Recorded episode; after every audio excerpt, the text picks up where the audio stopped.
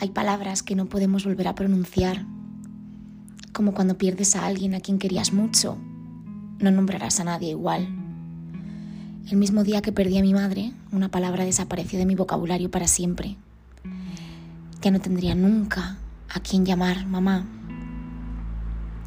Recuerdo la última vez que lo dije en voz alta, porque mi mente se repite constantemente. Como no podía ser de otra forma para nosotras, fue de cine.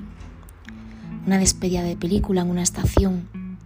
No había ningún tipo de guion. Nos dejamos llevar por la emoción. Y es que nosotras siempre hemos sido muy sentimentales y lo de controlar nuestras emociones no lo llevábamos especialmente bien.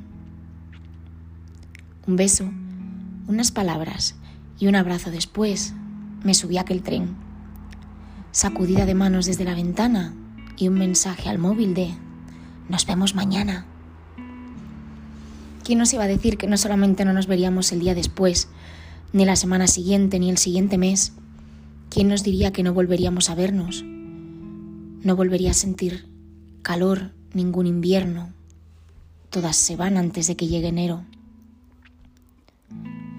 Desde entonces tengo una mala relación con las estaciones.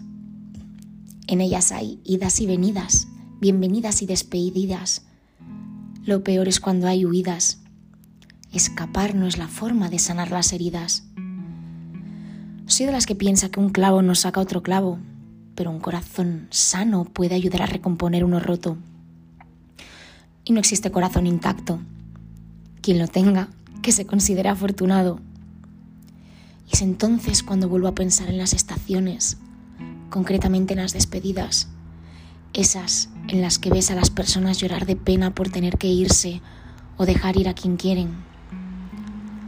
¿Acaso hay mayor suerte que tener a alguien en tu vida a quien quieres tanto que el hecho de separaros hace que notes un vacío? Uno de esos en los que sientes constantemente un frío que no es capaz ni de subsanar el verano más esperado y tardío Ahora mis despedidas saben a fresa ácida, un regusto que solo son capaces de dejar los labios rosados.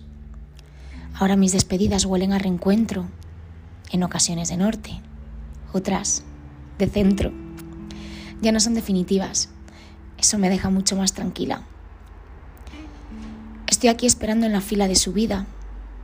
La tristeza está incluida, pero ya no me siento perdida. Eres mi punto de llegada, y, aunque duela, de partida. Tener unos brazos a los que volver me ha devuelto las ganas de creer.